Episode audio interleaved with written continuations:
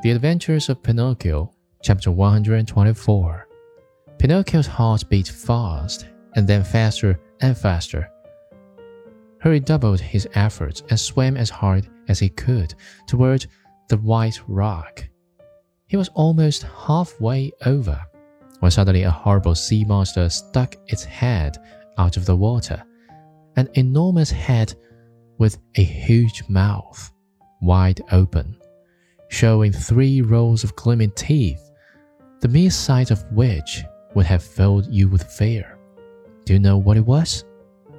That sea monster was no other than the enormous shark, which has often been mentioned in this story and which, on account of its cruelty, had been nicknamed the Attila of the sea by both fish and fishermen. Poor Pinocchio, the sight of that monster frightened him almost to death.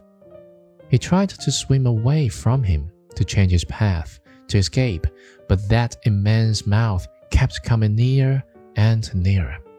Hasten, Pinocchio, I beg you, bleated the little goat on the high rock.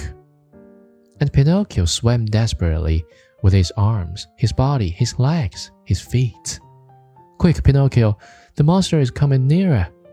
Pinocchio swam faster and faster, and harder and harder. Faster, Pinocchio, the monster will get you. There he is. There he is. Quick, quick, or you are lost. Pinocchio went through the water like a shot, swifter and swifter.